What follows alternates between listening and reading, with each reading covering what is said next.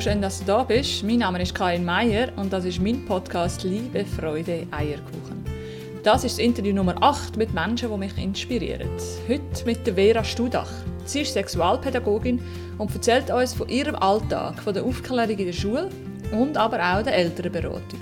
Wenn du also ein paar Tipps möchtest, wie du das Thema Sexualität am besten angehst mit deinen Kindern, wie das eigentlich ist mit der ganzen Pornografie und wie wichtig LGBTIQ für die Schweiz ist, dann bist du hier am richtigen Ort. Ich wünsche dir ganz viel Spaß.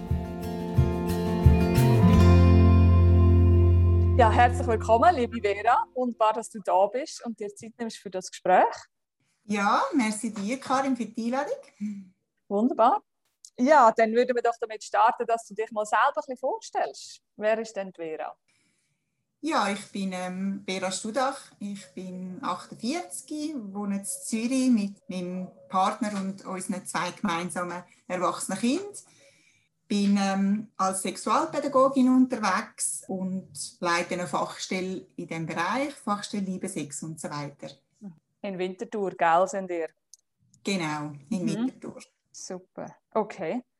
Sexualpädagogin, das ist so dein Titel heute, wie du deinen Beruf so würdest bezeichnen ja, also es ist so, dass das die Bezeichnung ist, wo die Leute sich auch etwas darunter vorstellen können. Das heißt, ich bin eben als Pädagogin primär unterwegs, wenn es um Sexualität geht, ähm, arbeite mit Kindern, Jugendlichen, aber auch erwachsenen Personen. Es ist so, dass ich ausgebildete Sozialarbeiterin bin, habe soziale Arbeit studiert und das ist auch so ein bisschen der Weg, den ich dann genommen habe nach der sozialen Arbeit.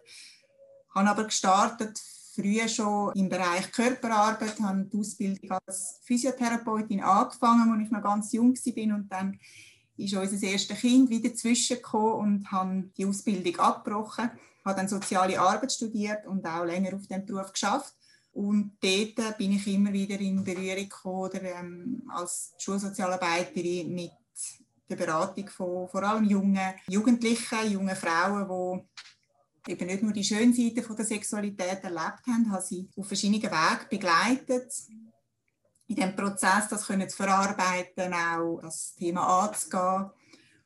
Und das ist dann der Beweggrund, warum ich gemerkt habe, ja, dass mich das Thema wirklich sehr interessiert, dass ich gerne in die Prävention würde gehen bin schlussendlich jetzt dort, wo ich heute stehe, nämlich eben Sexualpädagogin, habe die Weiterbildung gemacht und komme ja aus dem beraterischen Bereich und darum gibt es wie noch einen Fachtitel, wo man überkommt, wenn man alle Bereiche kann abdecken kann. Der Fachtitel tut in der Schweiz unser Verband uns geben und das heißt Fachperson sexuelle Gesundheit in Bildung und Beratung. Mhm. Aber darf gerne auch Sexualpädagogin sagen. Ich finde, das trifft es auch sehr gut, weil das doch das grösste Standbein ist, dass ich nebst der Leitung jetzt von der Fachstelle, wo natürlich viele andere Bereiche noch abdeckt, in meiner Tätigkeit doch auch viel unterwegs bin an ganz verschiedenen Schulen. Mhm. Das ist spannend. Hat es einen bestimmten Moment gegeben oder einen bestimmten Zeitpunkt vielleicht, wo du für dich entschieden hast, ich möchte in Richtung Sexualität gehen? Oder ist das einfach so eins, hat ein anderen ergeben? Oder wie ist das zu dem gekommen? Ja, ich bin schon ganz am Anfang von meiner, nach, gerade nach dem Studium als Schulsozialarbeiterin mit einem Fall konfrontiert gewesen, wo vielleicht einige, die jetzt da zuhören, das noch in Erinnerung haben, weil das dann auch eine medial grosse Welle geschlagen hat. Das ist der Fall Seebach, hat man es dann genannt. Das ist damals in 2006 eine Geschichte gewesen, von einer 14-Jährigen, die von mehreren Jugendlichen soll vergewaltigt worden sein, was sich dann auch bestätigt hat. Und das ist dann so eine große Geschichte geworden, die mich auch sehr lange beschäftigt hat. Ich habe viel gelernt, auch mit dem Umgang mit Medien, mit der Schule, wie, wie geht man bei so Fällen vor. Und ja, irgendwie hat es das so wählen, dass, dass mehrere Fälle dann gekommen sind. Also dass ich immer wieder ähm, zur Hilfe gebeten wurde von Jugendlichen, in dem Bereich sexuelle Gewalt und ich dann doch gemerkt habe, ich will nicht nur Feuer löschen, sondern ich würde so gerne ein bisschen früher können über das schöne Thema reden. Ja, mhm. ähm, das erkennen eben von der Sonnenseite und mhm. nicht mit der Schattenseite schon so früh in Kontakt kommen. Und ich denke, da kann ich jetzt in dieser Tätigkeit doch ähm, einiges bewirken. Mhm. Mhm. So der große Unterschied zwischen, eigentlich, wenn es schon passiert ist, schon spät ist, schon etwas Dramatisches passiert ist in Relation zu wenn man den Jugendlichen eigentlich etwas auf den Weg geben und vielleicht auch eine Inspiration sein auf dem Weg zur eigenen Sexualität. Genau, ich denke, es ist wichtig, dass wir alle miteinander natürlich in der sexuellen Bildung wirklich möglichst früh anfangen, die Jugendlichen oder Kinder auf den Weg bringen, dass sie auch genug stark sind, dass sie ihre Gefühle ausdrücken können, sagen, was ich gerne habe, was ich nicht gerne habe. Mhm. Möglichst nur zu schönen Erlebnissen kommt. Mhm. Ja. Und jetzt hast du erzählt, dass du Kinder, Jugendliche und junge Erwachsene beraten und unterrichten. Du gehst in verschiedene Schulen, magst du uns da mal so ein bisschen abholen, wie, wie läuft so etwas ab? Ich stelle mir das immer sehr steif vor, wie es halt bei uns noch war mit, dem, mit der Sexualkunde und alle sind ein bisschen am Giggeln und der Lehrer ist selber total unsicher, was er da selber erzählen Ich gehe davon aus, dass es bei dir nicht der mhm. Fall ist. Magst du uns ein bisschen abholen, wie läuft das ab? Ja, gerne. Das ist so, dass wir ähm, auf der Sek 1 Stufe, da wir wie unterscheiden Sek 1 und Sek 2 Stufe. Sek 1 Stufe heisst in die Volksschule, noch die obligatorische Schulzeit, das ist bis und mit Oberstufe. Und auch das Schuljahr Dort werden wir ähm, wirklich angefragt von den Lehrpersonen, dass sie gerne noch eine Fachperson hätten, die in den Unterricht kommt, um mit den Schülern und Schülerinnen ganz ähm, persönlich noch Fragen zu stellen, ohne dass es irgendeine Auswirkung haben auf die Noten oder ähm, ja, dass wirklich frisch der Leber können ihre Fragen stellen und wirklich auch eine fachgerechte Antwort bekommen. Das ist ergänzend zu der Sexualkunde, zum sexualkundlichen Unterricht, wo ja gemäß Lehrplan 21 jetzt fest verankert ist im Bildungssystem. Das heißt, wir können wirklich ergänzen. Das ist ganz wichtig, auch zu betonen, weil es macht keinen Sinn, wenn wir kommen und die Schülerinnen sind noch nicht vorbereitet. Mhm. Wir kommen recht eine kurze Sequenz, meistens nur zwei Lektionen, zwischen zwei und drei Lektionen in die Volksschule und beantwortet ihre Fragen, die sie vorgängig anonym haben können in einen Briefkasten rühren, wo man nicht aufmachen kann, wo wir dann zugeschickt bekommen, den geschlossenen Faltbriefkasten, wie man es auch auf unserer Homepage kann anschauen kann. Und diese Fragen sind dann wieder Leitfaden von diesen zwei bis drei Lektionen, dass wir Geschlechtertrend, immer Geschlechtertrend von Anfang an dann die Fragen beantwortet tun mit unseren Materialien, die wir haben. Wir haben die Plüschmodelle, die vielleicht einige in den Medien schon gesehen haben. Verschiedene Bilder, aber auch einfach mit Sprache und, und abholen, was in ihren Köpfen vielleicht für Bilder auch schon bestehen. Mhm. Ist ja dann ja. auch was, vieles haben sie schon gehört, immer mehr haben sie auch schon gesehen in den sozialen Medien. Und das gilt es dann in kurzer Zeit, auf das einzugehen, möglichst eine korrekte Antwort zu geben und sie auf ihrem Weg zu begleiten, Erforschen von ihrem eigenen Körper im Zusammenspiel, ja, natürlich auch mit, mit sozialen Beziehungen. Wow, also das ist eine mega wichtige Sache eigentlich. Auch super schön, dass das überhaupt zugelassen wird von der Schule. Eben, das haben wir nicht gehabt. Und mega schön, dass sich das hat verändern über die Jahre. Ich glaube, du machst das ja auch schon länger, gell? Wie lange gehst du schon so in Schule? Genau, also es hat sich schon einiges da jetzt in der Schweiz bezüglich sexuelle Bildung, eben das, wie gesagt, jetzt seit ein paar Jahren verankert ist im Lehrplan 21 und auch die Lehrpersonen an der PH, an der Pädagogischen Hochschule, wirklich auch weitergebildet werden, dass sie ihr Rüstzeug haben und auch wissen, das ist ihr Auftrag, ähm, dass man da mehr jetzt drauf schaut und eben das auch ergänzend können Fachleute beizogen werden, das gibt es schon lange. Also unsere Fachstelle gibt es jetzt seit 27 Jahren, aber wir haben angefangen, im Bereich wirklich Sek 2 Stufen, wo ich jetzt auch drauf komme, das ist eben dann nachobligatorisch. Da hat man früher gefunden, doch dort kann man dann also schon noch externe reinlassen, wenn es um AIDS geht, quasi. Also, man würde jetzt natürlich nicht mehr AIDS sagen, sondern wenn, dann überhaupt HIV, aber das ist auch jetzt nicht mehr die sexuell übertragene Infektion, wo wirklich wo man muss darüber reden muss. Es gibt andere, die wichtiger sind, aber es ist immer noch ein Teil, wenn wir jetzt eben in die Berufsschule gehen und an die Gymnasien, und das ist unsere Hauptaufgabe jetzt an der Fachstelle, wie wir als Fachstelle in Winterthur den Auftrag vom Kanton bekommen haben, wirklich jede Berufsschule gehen, jede Berufsschulklasse, jedes Gymi. Dort sind wir dann zwischen zwei bis vier Lektionen und treffen auch Verschiedenes. Also Jugendliche, die sagen, ah nein, sie haben noch nichts in der Primarschule, bis hin zu, ah, jetzt, warum kommen die noch? Wir sind doch jetzt schon 16 oder 17. Und dann merken sie aber sehr schnell, dass wir halt spielerisch an das Thema angehen und viele Diskussionen, also ähm, ihnen auch Möglichkeit geben, Fragen zu stellen, auch anonym, aber auch sich untereinander austauschen. Und das wird eigentlich von allen wirklich sehr geschätzt, dass wir eben auch später nochmal kommen. Mhm. Und in der Sek 2 ist auch Geschlechtertrend.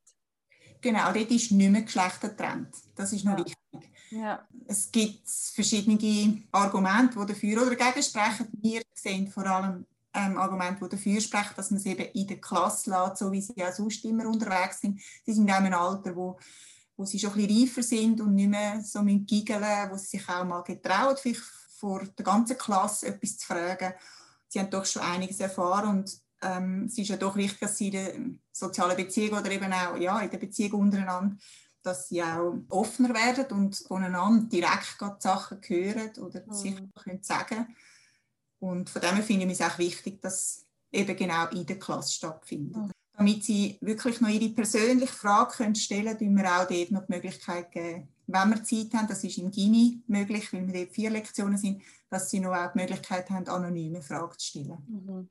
Ja, es ist schon Wahnsinn, wie unglaublich schambehaftet das Thema immer noch ist. Oder? Wenn du sagst von anonym, das heißt, wir haben nicht den Mut, eigentlich über so etwas zu reden vor allen. Wir müssen das sozusagen anonym machen, damit die ganzen Hemmungen losgelöst sind.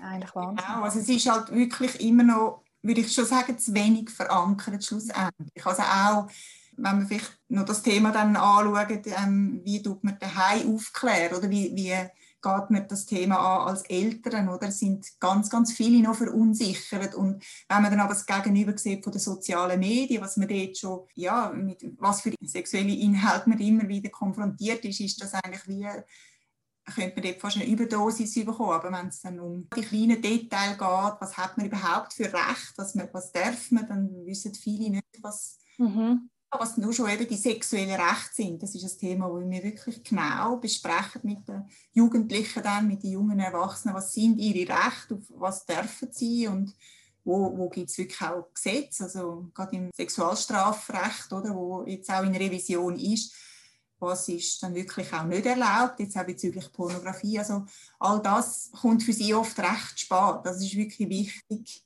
dass wir das noch ein bisschen weiter absetzen vom Alter her, dass schon halt in der sechsten Klasse wirklich Klartext geredet wird, was, was sind ihre Rechte, aber und wo, wo gibt es auch Gesetze, oder, wo mhm. sie stehen vor Übergriff zum Beispiel. Mhm. Mhm. Was, was stellst du da für Veränderungen fest? Gerade jetzt, wenn du Pornografie ansprichst, hast du das Gefühl, das hat sich in den letzten 10, 20 Jahren verändert, wie wir zu diesen Medien stehen? Ja, auf jeden Fall. Also es, es, findet immer wieder eine Veränderung statt. Die Gesellschaft ist natürlich im Wandel und da passt sich auch die sozialen Medien an, auch von der Form her, von, an den Bedürfnissen von uns als Gesellschaft. Ja, wir sind jetzt sicher immer mit Argusaugen auch drauf schauen, mit was für Inhalt könnte Kind in Kontakt kommen. Und dort muss man einfach, ja, dort müssen wir realistisch sein, Kind, wenn es wollen, haben sie Zugang zu der Pornografie und darum ist unser Credo. Es ist wichtig, dass wir alle, die mit Kind arbeiten, inklusive der Eltern, dass man das Thema Pornografie wirklich auch bespricht, auf welche Art auch immer. Ich denke, wenn man über sehr ein sexualfreundliches Klima daheim hat, keine Scham behaftet, wie du vorher gesagt hast, oder dass man auch die Eltern vielleicht mal nackt gesehen hat, dass man ein gutes Urvertrauen hat, man darf so sein, wie man, wie man ist. Man wird nicht immer wieder kritisiert, man darf sich auch ein kleines Kind schon, man darf sich selber befriedigen, ohne dass jetzt ähm, jemand stimmt. Es sind alles ganz viele kleine Sachen, die dazu führen, dass man dann wie schon einen Schutz bekommen hat und auch ähm, Neugier vielleicht auch ein bisschen stillen wenn das alles nicht ist und sehr viel Scham herum ist dann ist die Neugier sicher auch grösser auf Pornografie. Und die Kinder, denke ich, muss man besonders unterstützen in der Aufklärung, dass man ihnen nicht einfach den Zeigefinger zeigen, Pornografie ist quasi verboten und das dürfen die ja nicht machen, weil sie machen es ja wirklich. Also sie schauen ja erst recht, wenn sie, wenn sie Pornografie gesehen haben, aber dass man sie damit begleitet und wirklich auch ihre Fragen beantwortet mhm. zu der mhm. Pornografie. Mhm. Also verändert nochmal zurück auf deine Frage. Es ist natürlich so, dass sicher auch vom Angebot viel riesiger geworden ist, auch die Amateur. Jeder kann seinen eigenen Porno herstellen, wo es auch ja, sicher die Nachfrage da ist, aber auch sich selber darstellen dass der Drang ist natürlich immer mehr. Von dem her gibt's, ist sicher vielfältiger geworden von den Pornos her, dass es sicher auch alles gibt. Es ist jetzt nicht so, dass man nur sagen ja, es ist nur ganz schlecht, aber es hat sicher auch die äh, kritischen Seiten, eben gerade jetzt auch mit der Gewalt, wo in Pornografie vorkommt, mit den Stereotypen. Und dort ist es schon wichtig, dass man mit den Kindern früh einfach über Rollenbilder redet. Also, mm. Was macht ein Mann aus, was macht eine Frau aus? Gibt es überhaupt so viele Unterschiede oder machen die mhm. Unterschiede in der Gesellschaft? Und das spielt dann alles wieder in die Sexualität und natürlich auch Pornografie. Also, was man dort sieht, ähm, ist klar nicht Realität und dass man mit ihnen vielleicht früher schon es muss ja nicht nur Pornografie sein, dass man mit ihnen wirklich das alles kritisch anschaut, was man in den Medien sieht, ist nicht einfach eins zu eins über, zu übernehmen. Und das sind ja, wichtige Themen, die in die Schule kommen, aber sicher auch daheim besprochen werden. Mhm. Ja, ich habe das Gefühl, das ist sicher auch eine Gefahr, dass die Jugendlichen das Gefühl haben, ich muss so sein, so aussehen und so performen, sagen sie ja oft auch untereinander wie Sie das in diesen Videos sehen. Ja, ich denke es auch. Es gibt sicher alles. Also es gibt ganz viele Jugendliche auch und das ist wirklich auch der größte Teil, der sehr gesund unterwegs ist, wo ein gutes Selbstwertgefühl hat, eben weil es von daheim her schon mit guten Werten und Normen aufgewachsen sind, wo sich wirklich frei können und dürfen entfalten. Und ähm, die sind sicher viel weniger so einem Druck ausgesetzt. Aber gerade weil halt Jugendliche immer mehr an den Handys oder ähm, an den Geräten sind, ist es sicher auch eine größere Gefahr. Und darum ist der Austausch umso wichtiger, dass man wirklich schon früher mit ihnen ähm, wirklich die Themen immer wieder anspricht, auf eine gute Art, dass man nicht nur eben, wie gesagt, Pornografie verteufelt, sondern es wirklich kritisch mal anschaut, ja, was könnte einmal die gute Seite sein oder warum konsumieren die Leute überhaupt Pornos? Eben, das ist wichtig, dass man es differenziert auch bespricht und nicht nur wie früher in der Prävention so quasi der Zeigefinger, ja, Sex ist ganz gefährlich, weil man kann ja ganz schnell schwanger werden oder man kann sich auch noch anstecken mit irgendeiner Geschlechtsinfektion. Mhm. Und das ist wichtig, dass man wirklich immer wieder die, ja, die Sex-Positiv-Seiten auch anschaut. Und das geht alles über die Aufklärung, oder? Was, warum haben wir die vielen schönen Seiten von der Sexualität überkommen, ähm, wie können wir uns dann auch entfalten, wie können wir uns selber zuerst mal entdecken, wie können wir nachher mit dem Gegenüber eine schöne Sexualität leben? Und das kann altersgerecht schon früh anfangen. Ähm, wie ich sage, sogar schon im Kindergarten, da sind wir jetzt noch nicht unterwegs, aber dort fängt es auch an mit dem Gefühl benennen. Was ist ein schönes Gefühl, was, was ist etwas, was ich nicht will, dann geht es mehr Richtung Prävention von sexuellen Übergriffen. Und das ist ganz wichtig, oder? dass man nicht Sexualität nur anschaut, als oh, man könnte eben einen Übergriff erleben, aber trotzdem gibt es diese Seite. Und mhm. man sicher, dort muss man nach wie vor sehr sorgsam sein, weil man ja weiß, dass 90 Prozent der sexuellen Übergriffe von jemandem passiert, wo man gut kennt, im nächsten Umfeld. Es ist nicht einfach die Fremdperson, die einen Schock gibt und irgendwo hinlockt, sondern das ist wirklich nach wie vor noch nicht bei allen angekommen, dass das Leute sind, die das Vertrauen aufgebaut haben über vielleicht Wochen, Monate. Und darum ist wirklich eine hohe Zahl, oder 90 Prozent, die sexuelle Übergriffe machen, die Kontakt schon aufgenommen haben, bevor sie dann den Übergriff machen. Wow, also ich gehöre auch zu denen, die jetzt sehr überrascht sind. 90 Prozent der Übergriffe sind von Menschen, die bereits eine Vertrauensbeziehung aufgebaut haben und nur 10% sind irgendeine sexuelle Gewalt von fremden Menschen. Das ist ja Wahnsinn. Das ist so, genau. Es ist natürlich so, dass man auch merkt, dass so sexuelle Übergriffe oder ja, Grenzüberschreitungen in den ersten Beziehungen, sagen wir Teenager-Beziehungen, wirklich kaum zunehmen sind. Ähm, und das ist auch ein bisschen erschreckend und da müssen wir wirklich dranbleiben. Dass, das ist natürlich dann auch, eben, es zählt auch zu diesen 90 Prozent. Also es war quasi zuerst eine Liebesbeziehung, gewesen, aber nachher endet es in, in einem Übergriff, wo, wo dann auch nicht mehr okay ist. Mhm. Du bist jetzt direkt an der Front. Du hörst die Fragen, du siehst die Menschen, die jungen Erwachsenen, die Kinder, die Jugendlichen, was auch immer.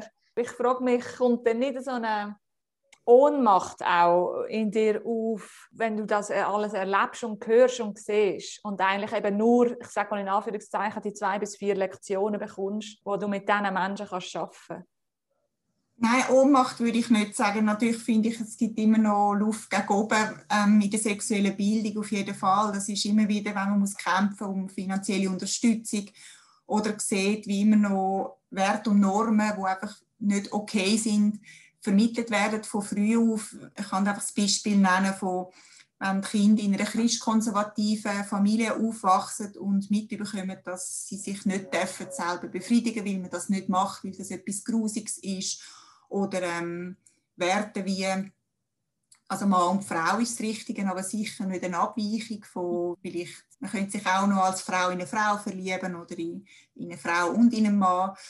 Und wenn ich erlebe, dass Kinder nicht so dürfen sein, wie sie gerne würden sein, tut mir das natürlich sehr weh. Und merke ich, ja, wir sind doch jetzt im 2021 und das ist immer noch nicht von allen akzeptiert, dass wir sexuelle Wesen von Geburt an sind. Und auch die sexuelle Orientierung oder die sexuelle Identität nicht einfach können uns selber auswählen und ja, das tut mir weh und, und manchmal macht es mich auch ein bisschen wütig, wenn, wenn ich höre von irgendwie Umpolen oder Therapien, wo die Kinder hingeschickt werden, anscheinend eben zum wieder auf den richtigen Weg zu kommen.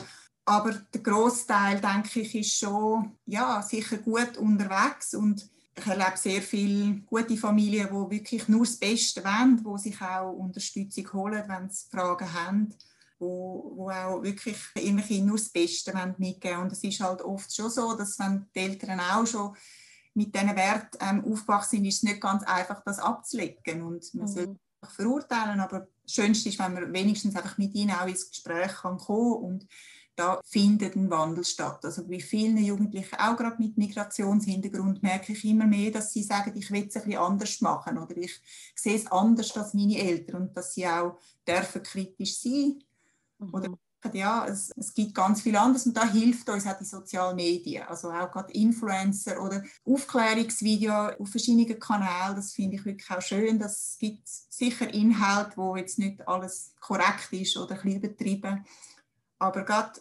wenn es um Thema sexuelle Orientierung, sexuelle Identität geht, gibt es doch viel Orientierung über die sozialen Netzwerke. Und das ist sicher ein Fortschritt jetzt in unserer mhm. Aber ja, Handlungsbedarf gibt es nach wie vor, zum Beispiel in den Lehrmitteln. Es gibt noch kein Lehrmittel, wo Klitoris wirklich in der vollen Größe dargestellt wird. Noch kein einziges. Und ich denke, ja, das ist, gerade in den Lehrmitteln, finde ich, könnte man noch ähm, offener werden und auch korrekter ähm, die weibliche Sexualität wirklich genauso vollständig darstellen wie die männliche Sexualität. Und da sieht man schon einmal mehr, dass wir auch dort noch nicht ganz Gleichberechtigung haben. Hm. Wow, das ist schon Wahnsinn. Das kommt vielleicht auch einher mit der ganzen Frauenrechtsbewegung, dass das einfach wie nicht als normal gelten hat oder als wichtig gelten hat. Die Frau ist da zum Kinder austragen und das ist ihre Aufgabe. Und, und ist es nicht auch so, dass auch gewisse Ärzte früher gar nicht einmal Bescheid gewusst haben über die ganze weibliche Sexualität, sondern nur ausgebildet worden sind über die männliche Sexualität? Ja, das ist richtig. Also es hat wie mal eine Phase gegeben, wo es halt auch wieder einen Rückschritt gegeben hat, oder? Wo der Sigmund Freud auch ins Spiel gekommen ist, quasi mit Penetration ist die einzige Befriedigung, die es überhaupt gibt. Ähm, und ja, und das ist natürlich schon so, also die Medizin oder auch die Wissenschaft ist sehr lang sehr ähm, männlich geprägt gewesen und Frauen haben da nicht viel auszurichten gehabt. Und da gibt es immer noch Aufholbedarf, auf jeden Fall. Ja, wer hier äh, gerne möchte tiefer eintauchen in die weibliche Sexualität, kann ich das Buch Viva la Vagina sehr empfehlen. Was mich jetzt aber noch würde interessieren, ist eigentlich so ein bisschen ähm, der Umgang mit der Sexualität daheim. Was empfiehlst du vielleicht auch den Eltern, wenn soll man starten mit Aufklärung? Soll das kommen, wenn das Kind die erste Frage stellt? Oder gibt es das gutes Alter? Oder wie könnte man da vorgehen?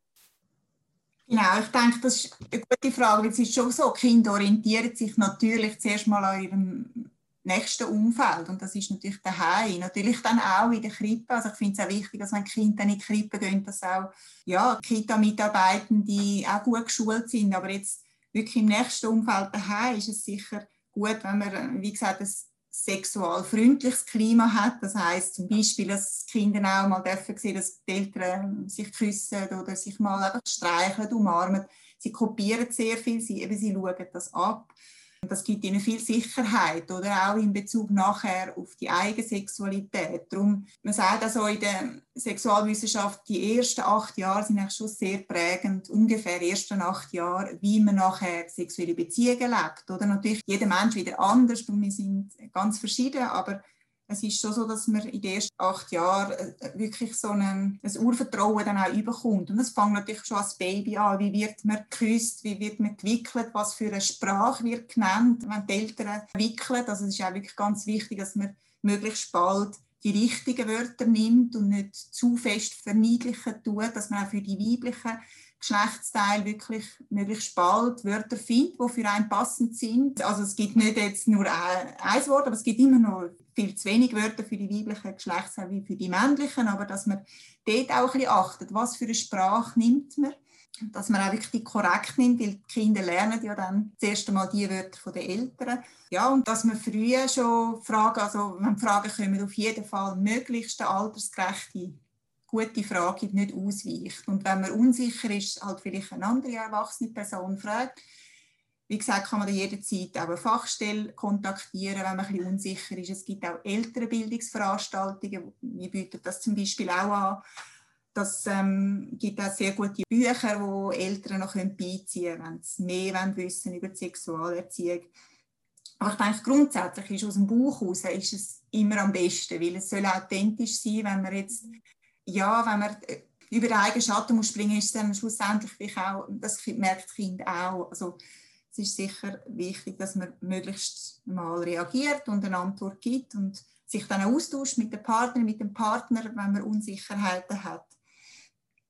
Ähm, ja, und, und allenfalls eben wirklich sich noch Unterstützung und Hilfe holt. Es gibt ja auch Eltern, die vielleicht auch etwas Schlechtes erlebt haben und, und darum vielleicht noch einen Knopf haben. Mhm im Umgang mit dem eigenen Kind. Und das ist schon, ich denke, gerade wenn man dann ein Kind auch hat, ist es nochmal eine Reflexion auf die eigene sexuelle Biografie, wo, wo man ja auch merkt, man gibt ganz viel unbewusst auch wieder weiter. Mhm. Und ich denke, das lohnt sich auf jeden Fall, dass anfangs oder vielleicht sogar schon vorgeburtlich die Themen miteinander anzugehen. Und wenn es mit dem Partner, Partnerin nicht geht, vielleicht noch allein anzugehen, die Themen, wie man doch eine Verantwortung hat.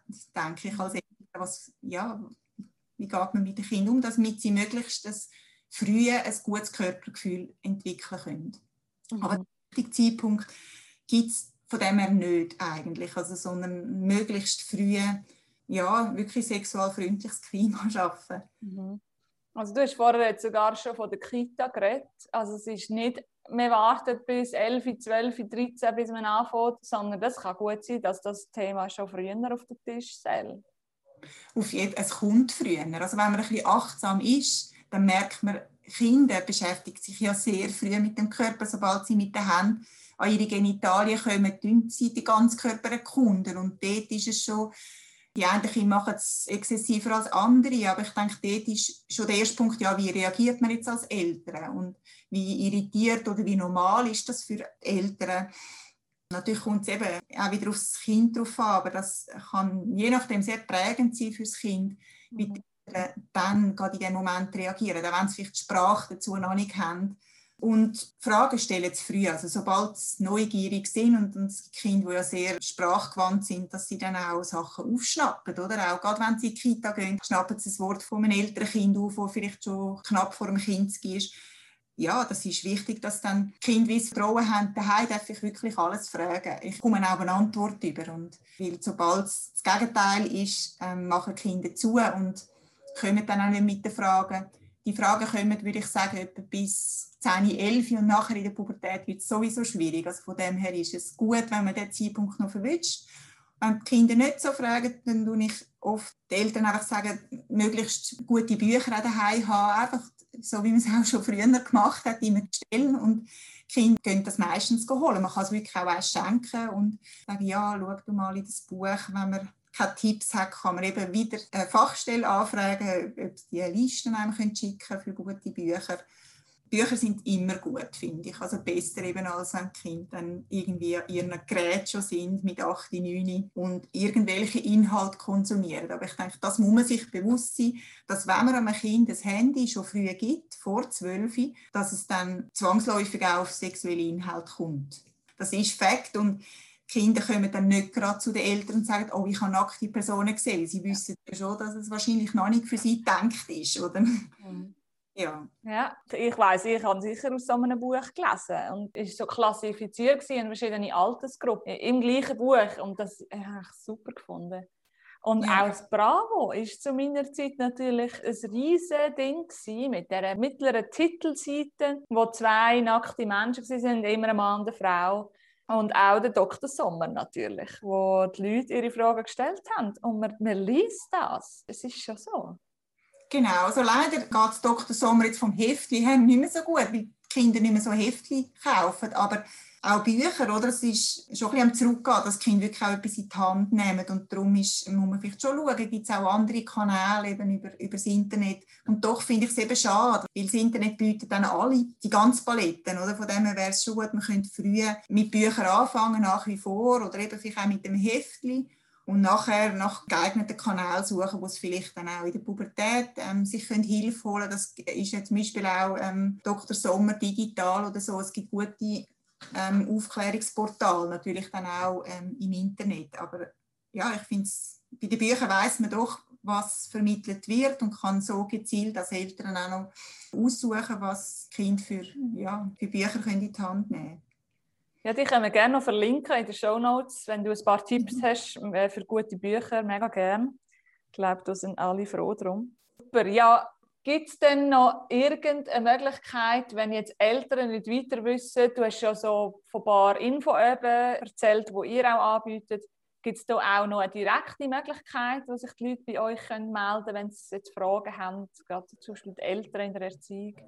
Ja, auf jeden Fall. Also die Eltern wenn sie dann irgendwann einmal bei unserer Fachstelle landen, können sie auch ein Beratungsgespräch abmachen, sie können anrufen, sie können uns ein Mail schreiben. Es ist halt schon so, dass auch bei den Eltern die Hemmschwelle oft groß ist, dann sich überhaupt Hilfe zu holen. Und darum ist es sicher gut über ältere Bildungsübungen, die wir jetzt letztes Jahr das erste Mal angeboten haben, zu vier verschiedenen Themen in der Sexualerziehung, dass dann der Austausch schon unter den Eltern kann stattfinden und dann sie uns natürlich auch besser kennenlernen und so auch wissen, ah, ich könnte eine andere Frage oder eben ich habe vielleicht noch eine zusätzliche Frage, kann ich Fachstelle anfragen. Aber was ja wirklich auch gut ist, ist, dass fängt jede Schule Schulsozialarbeit hat, schon ab Kindergarten, und man auch dort bei der sozialen Arbeit, bei den Sozialarbeiterinnen Sozialarbeitern auch mit so Fragestellungen kann gehen. Und ich denke, das würde ich gerne viele Eltern einfach ermutigen, auch wenn es um Themen rund um Sexualität geht, sich Hilfe zu holen und nicht quasi nur bei den anderen Themen. Und dass es auch dort ja möglich ist, sich Unterstützung zu holen ja, und man nicht muss Angst haben vor der Verurteilung. Aber ich weiß aus anderen Berichten von, von Kolleginnen und Kollegen, dass es unter Eltern schwierig ist, etwas anzusprechen, weil man eben immer Angst hat vor dem Urteil. Und darum ja, ist es sicher besser, wenn man vielleicht auch zu einer, zu einer Fachstelle geht. Mhm. Aber es ist schade eigentlich, dass bezüglich Sexualität, dass man dort, wenn man ähm, unter Eltern im Austausch ist, dass man das Thema eher wieder auch einmal mehr vorne weglässt, oder? Mhm. Ist natürlich auch nicht einfach jetzt schon die eigene Sexualität reden, wie man sie in der Beziehung lebt, aber dann noch, wenn es eben um Kinder geht, dass dann auch viel Scham noch rum ist, ist ein bisschen schade, weil es ja eigentlich aber ein schönes Thema ist, wo man sich gegenseitig auch in der, in diesen Erziehungsfragen vielleicht auch weiterhelfen oder auch würde mal hören, ah, du hast schon das Gleiche erlebt, ich stehe da nicht allein da. Und mhm. wäre es eigentlich auch gut, man könnte sich einfach untereinander austauschen. Mhm. Ja, dass man den Mut hat, das einfach einmal anzusprechen. Oder eben, ich habe das so schön gefunden, was du vorher gesagt hast, den Mut zu haben, den eigenen Weg ein bisschen aufzuarbeiten gerade bevor dann vielleicht Kinder so weit sind, dass man weiß, ich bin im Reinen mit dem Thema oder ich habe für mich eine Meinung gebildet und ich habe eine gesunde Beziehung zu meinem Körper und zu meiner Sexualität und gebe das auch gerne den Kindern weiter. Aber oft scheitert es ja genau dort, dass man nicht zuerst selber aufräumt und dann das, ja, wie du es eigentlich so schön gesagt hast, dann das weitergeben.